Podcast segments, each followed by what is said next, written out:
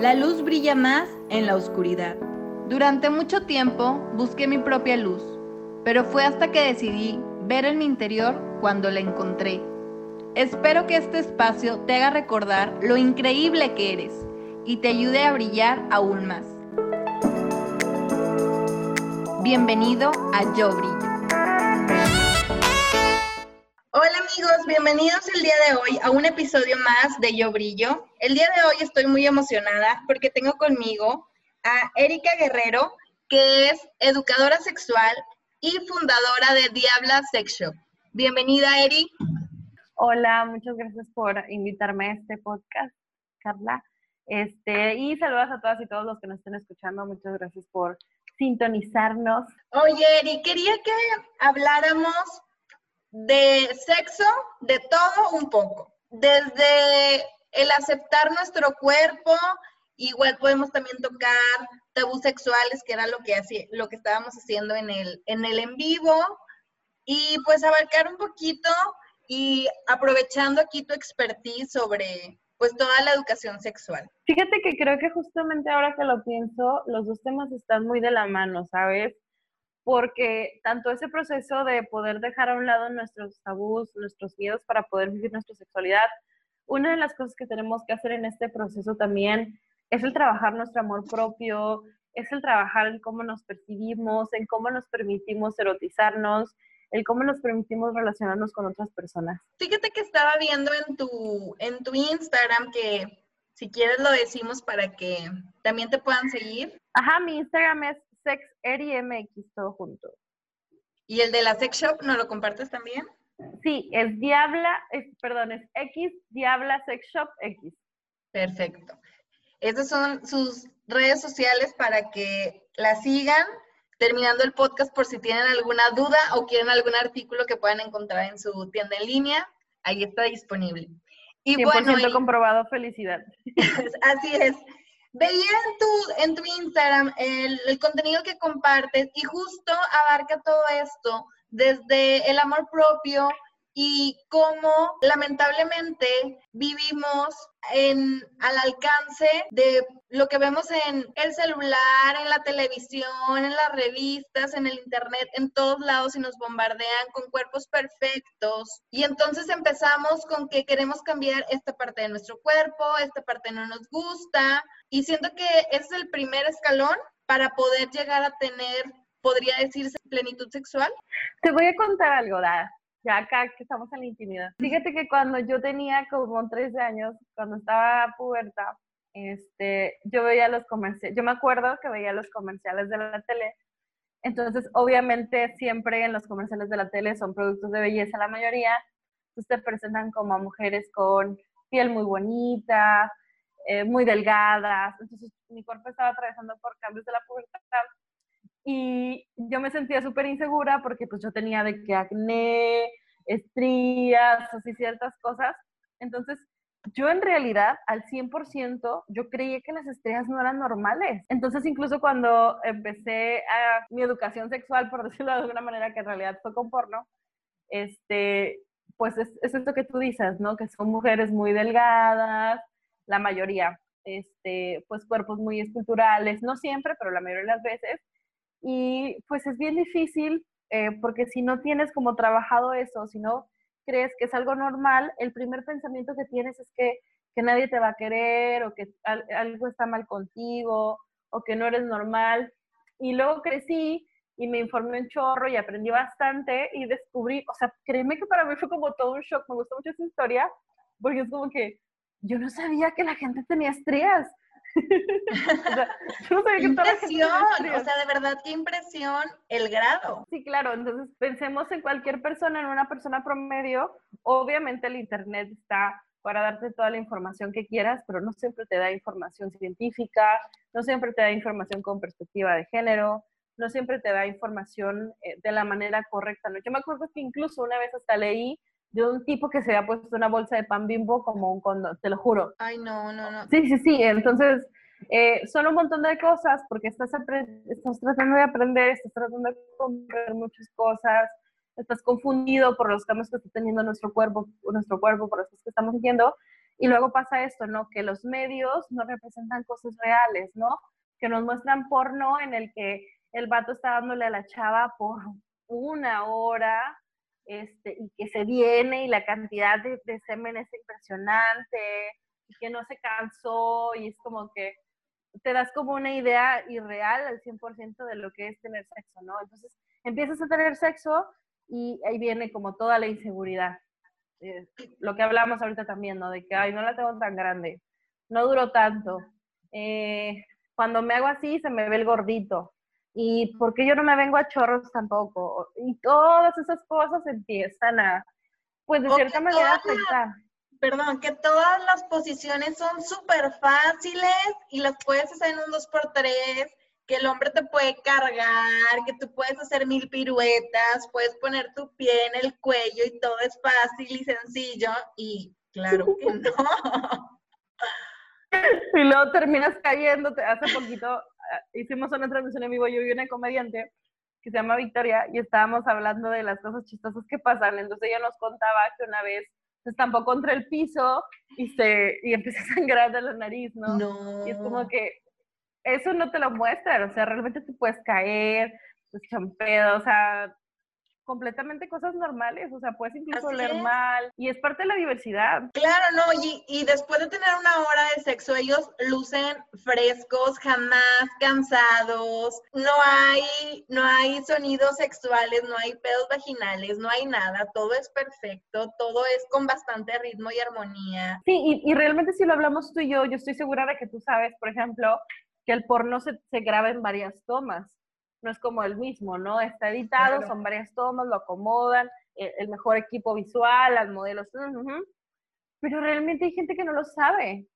Y, o por ejemplo, hace poquito, bueno, no, ya tiene tiempo, eh, causé un, un, revuelo en Instagram porque puse de que no todas las tetas estaban pegadas, o sea que la forma normal de las tetas pues es que estén separadas, que haya gravedad y que estén como incluso hacia abajo, claro. que es algo normal, ¿no? Pero hay mucha gente incluso que no lo sabe, o sea que que se imaginan que realmente los senos tienen que ser redondos y que tienen que estar hacia arriba y que tienen que estar juntos, pero pues es mentira. Entonces, realmente es importante que nos pongamos como a analizar qué tanto de las cosas que sabemos son reales y qué tantos no lo son. Sí, cuántos mitos hay, como el, el que comentábamos ahorita, el del tamaño del, del pene.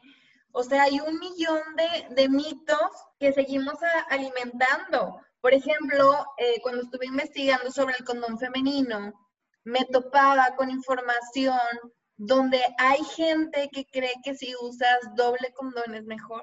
Y entonces me encontraba con que decían, bueno, usa el condón masculino y el femenino. Cuando no saben que al momento de utilizar los dos es más fácil que haya este, pues un accidente, se rompa.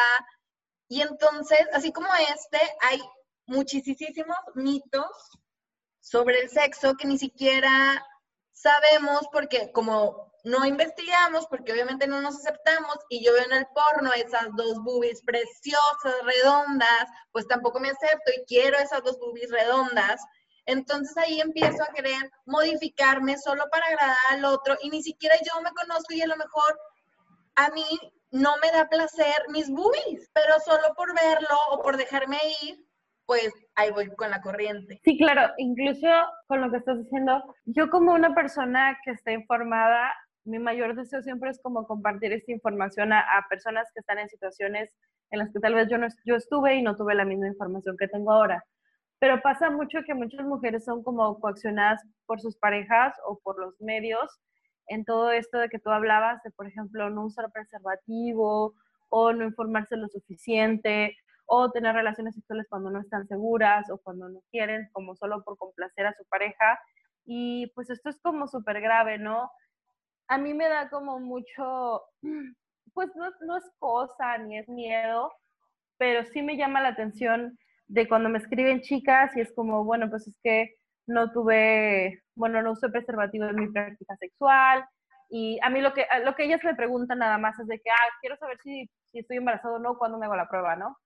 Pero pues es como cuando hablo con ellas, no nada más se trata de si estás embarazada o no, también se trata de que revises si tienes alguna ITS o, o qué método vas a seguir utilizando, o sea, un montón de cosas que se tienen que considerar, ¿no? O por ejemplo, ¿por qué no usaste el anticonceptivo? Porque no querías, porque no lo tenías, porque tu pareja no quería usarlo, este, entonces un montón de cosas, ¿no? Que no se trata obviamente de juzgarlas ni de presionarlas que tomen una decisión, pero es muy distinto cuando tomamos una decisión, cuando esta decisión está basada en la información, ¿no?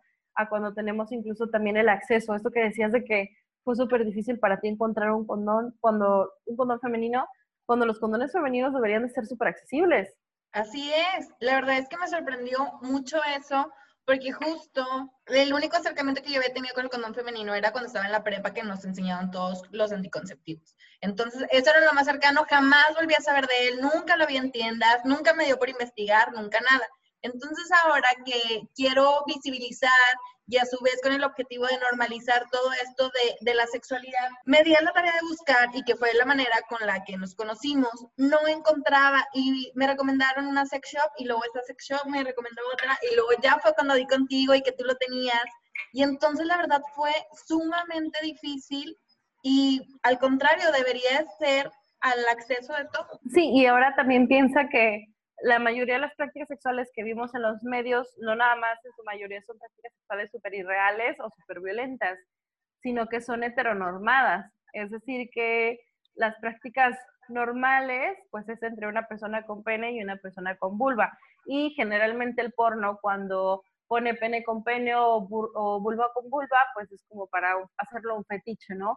Pero nunca te hablan, por ejemplo, de la seguridad de, o de la protección de ir de las personas que tienen vulva y tienen sexo con personas con vulva, por ejemplo, hablando de sexo lésbico o de, sexo gay, este, y que piensas, pues, ¿qué onda, no? Es todavía más complicado. Ahora imagínate, este, que yo, por ejemplo, al momento de, de, querer tener relaciones sexuales con mujeres, pues también qué difícil va a ser el querer protegerme, el querer conseguir un condón femenino, el querer conseguir dedales, si en primera los servicios de salud no los tienen o es difícil de conseguir, o que por ejemplo en la sex shop eh, son más caros porque son más difíciles para conseguir incluso. Y que justo era lo que yo veía y, y comparaba en el video, cómo el condón femenino tiene un costo más elevado que el masculino. Y cómo lo normalizamos, o sea, cómo normalizamos tanto el tener un condón masculino. Y estoy segura que muchas veces ni siquiera nos hemos preguntado, ni siquiera sabemos si existe un condón femenino. O incluso habrá personas que ni siquiera conozcan las píldoras anticonceptivas o el anillo anticonceptivo, que eso me ha pasado mucho. Este, al principio, cuando yo empecé a, a cuidarme, pues fui con mi ginecóloga y le pedí este, pues orientación y cuáles eran los métodos que podría utilizar gracias a que, a que fui a esa consulta, me pude dar cuenta que soy alérgica a un activo, un ingrediente, no sé cómo llamarlo, de los anticonceptivos y entonces no puedo utilizar un parche anticonceptivo, no puedo utilizar una píldora, no puedo utilizar un anillo, porque las hormonas vuelven locas mi cuerpo y me la paso vomitando todo el día. Y entonces, si yo no hubiera ido con mi ginecólogo y hubiera investigado, pues nunca hubiera, nunca hubiera aprendido esto. Y entonces, ¿cuántas personas, incluso en nuestro círculo de amigas, hablamos de esto y decimos, oye, ya fuiste al ginecólogo? Y hay amigas que jamás han ido al ginecólogo. Me, me pasaba en mi trabajo anterior, una chica que tenía como 35 años, jamás había ido al ginecólogo, ya casada, jamás había ido. Yo estaba muy sorprendida de esto. Y obviamente no es la única persona que, que pasa. No, pero pues aparte da miedo ir al ginecólogo, ¿no? Por todas esas historias de terror que sabemos y porque no tenemos la cultura. Es muchísimo más fácil no ir al ginecólogo o ir de plano cuando ya tenemos algo supermercado. Yo creo que incluso eso es algo muy mexicano, que no debería de ser así, pero es como que voy con el especialista cuando ya, por ejemplo, mi, mi formación inicial es como psicóloga y pasa mucho, o sea, cuando un paciente llega conmigo es que ya fue con el sacerdote y con el coach y con... Con el que le leían las cartas, que lo barrieran. Sí, sí, sí, o sea, sí me, sí me ha pasado y sí estoy súper relacionada porque a mí me sorprende mucho cuando hablo con, con mis amigas, sorprende el hecho de que no tengan como esa educación y no hayan asistido pues a un ginecólogo o incluso no conozcan o no conozcamos el, todos los métodos anticonceptivos que hay, porque no nada más son los de barrera o los hormonales que comentaba, está el DIU, existen más métodos anticonceptivos. Ah, lo que te iba a decir es que a fin de cuentas hubo muchas personas que se quedaron nada más con, como con la clase de, biología que tuvieron en la primaria, ¿no? O en la secundaria, porque yo recuerdo, bueno, en mi, en mi secundaria nunca pasó, pero hay gente que dice que en sus escuelas como que fueron o el maestro y te dijeron, ah, mira, si tú tienes sexo vas a tener una IT, eh, no tengas sexo, bueno, adiós. Sí, claro. En mi escuela me decían, no puede, yo estaba en una escuela de hermanos, hermanos maristas, y entonces decías, no puedes tener relaciones con nadie más que con la persona con la que te vas a casar y nada más, y después del matrimonio, y párale de contar. Por eso justo te digo y reitero mucho lo de está en nosotros informarnos porque yo crecí con esa educación, o sea, yo crecí con esa educación, con ese tabú, con eso de no se habla de, sexo, y yo he decidido informarme, cambiar mi, todas las creencias que, que, se me dieron de niña y, e irlas transformando y tomando lo que más me guste y desechando lo que no. Sí, y es bien importante poder responsabilizarnos sobre eso, o sea, no nada más en el sentido de, de limpiar nuestro cuerpo, de hacernos las pruebas, de ir con el ginecólogo, sino también de pensar qué tipo de prácticas sexuales tengo, con cuánta libertad las tengo, con cuánta responsabilidad la tengo, eh, qué personas elijo para que sean mis parejas. Y obviamente no es nada fácil el hacerte responsable de ti mismo, pero es, es parte de desarrollarte como humano, es parte de ser adulto, es parte de responsabilizarte, porque obviamente es súper normal tener un problema sexual, y está bien, pero lo que no está bien es no hacerte cargo de eso. Claro, y ni siquiera, era lo que, lo que decíamos de los prejuicios, o sea, yo por prejuicio no hago o juzgo a quien hace sin siquiera experimentarlo nosotros o investigar a fondo sobre el tema. O sea, puede ser sobre alguna práctica, puede ser sobre, por ejemplo, posiciones, tipos de, de relación que tienes con, con más, o sea, con más personas. Me pasa que en mi bolita de amigos escuchan la palabra orgía y cállate, así de que expectativa tabú y qué pasará y entonces como muy atentos al tema justo por eso. Sí, porque creo que incluso estamos acostumbrados a cuando hablamos de sexualidad con nuestros amigos es como algo de morbo, o sea, no, creo que sea como una manera natural de decirlo, ¿no? Como, ah, bueno, tuve sexo con una, con una persona que conocí en Tinder, ¿no? O, ah, bueno, tuve un trío, ¿no? Y que lo podamos hablar como, ah, ok, ¿qué pedo? No, generalmente es como, ¿qué? O sea, ¿cómo? No, no, no, qué mal, jajaja. Ja, ja. O sea, nos reímos, empezamos con chistes, porque, no, porque es difícil para nosotros como aceptarlo, asimilarlo. Claro, y si alguien, conocemos a alguien, por ejemplo, que tuvo un trío, pues queremos acercarnos y saber todas las cosas que, que, sucedió alrededor, incluso nos atrevemos a juzgar con otro amigo sobre, sobre este amigo que, que experimentó por lo mismo de, de, que lo tenemos todavía tan arraigado como tabú. Sí, sí, claro, definitivamente.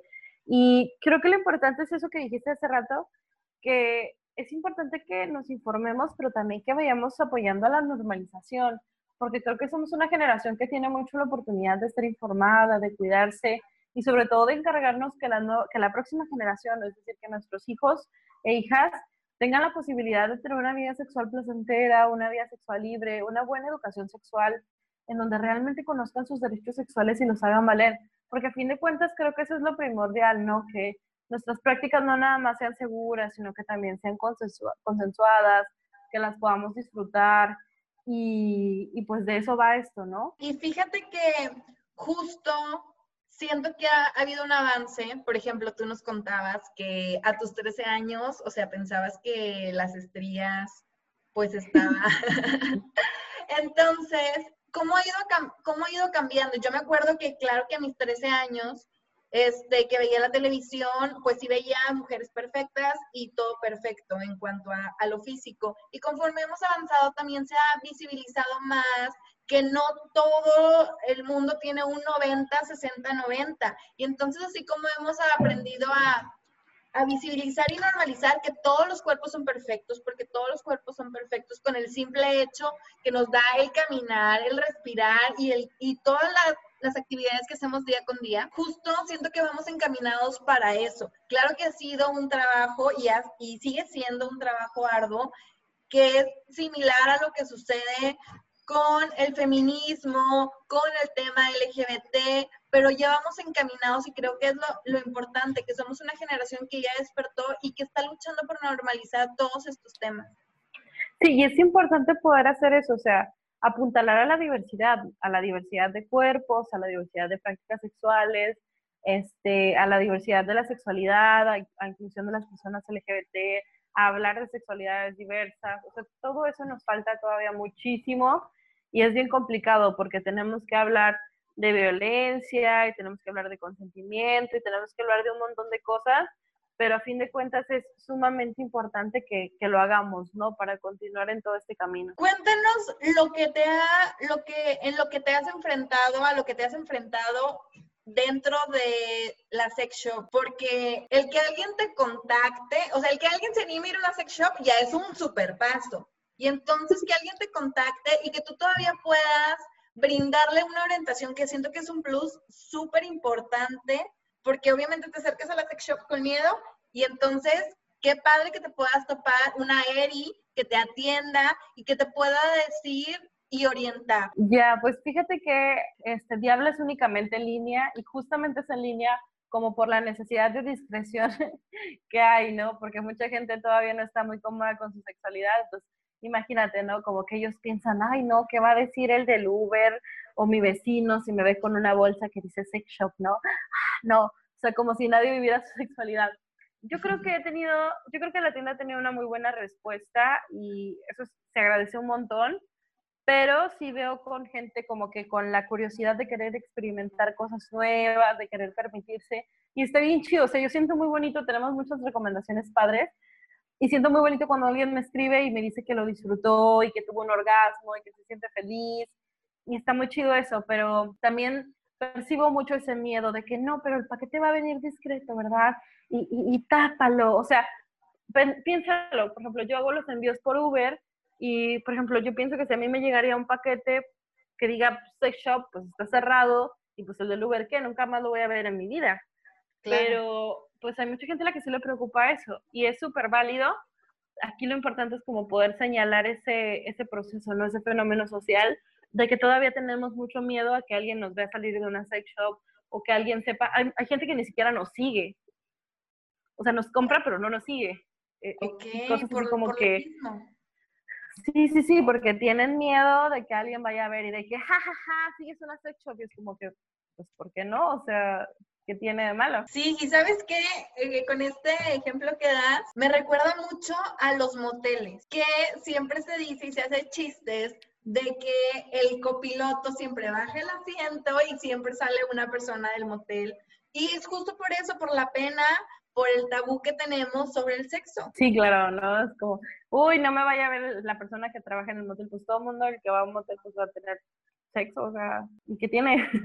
¿Y Pero bueno, pues es parte de, y es parte de que nos da miedo, no lo normalizamos, queremos que nos van a juzgar, pero yo creo que, que al final somos nosotros mismos juzgándonos. Siempre, siempre porque nosotros, por ejemplo, cuando tienes alguna relación sexual, y luego tú empiezas a decidir, ah, esto sí me gustó, esto no me gustó, pero ni siquiera tienes la apertura con tu pareja de decirle, oye, ¿sabes qué? Esto sí estuvo padre, esto no estuvo padre, pues ahí mismo tú empiezas como a guardarte y atorarte todas esas, ese tipo de cosas. Por eso creo que es bastante importante la masturbación para que nosotros podamos conocernos y a su vez poder eh, tener una relación sexual más placentera cuando la lleguemos a tener con, con nuestra pareja. Sí, claro, definitivamente es necesario que pasemos como por todo ese proceso de aceptar nuestro cuerpo, de descubrir que nos gusta eh, y posterior como poder compartirlo, ¿no? Porque pues cómo vamos a compartir con alguien algo que ni siquiera nosotros nos damos. Así es.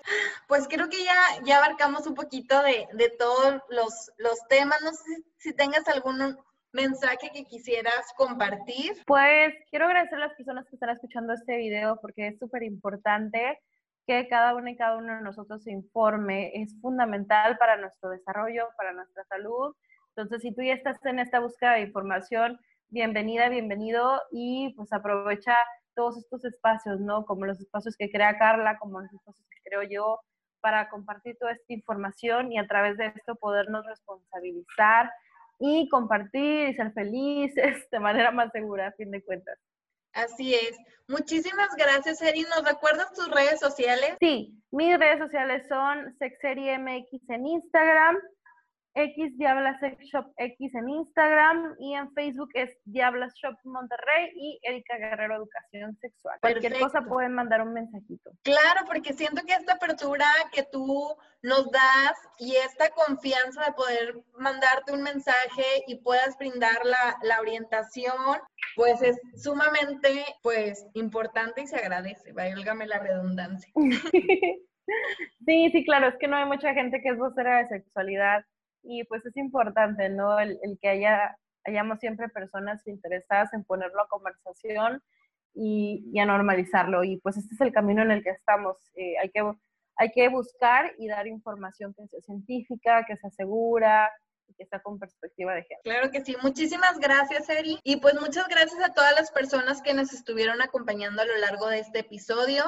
Les recuerdo, el Instagram de Yo Brillo es yo.brillo y en Facebook nos encuentran como Yo Brillo. Muchísimas gracias por escuchar este podcast y nos vemos a la próxima. Gracias. Gracias por compartir con nosotros este episodio. No olvides que tu brillo se encuentra dentro de ti.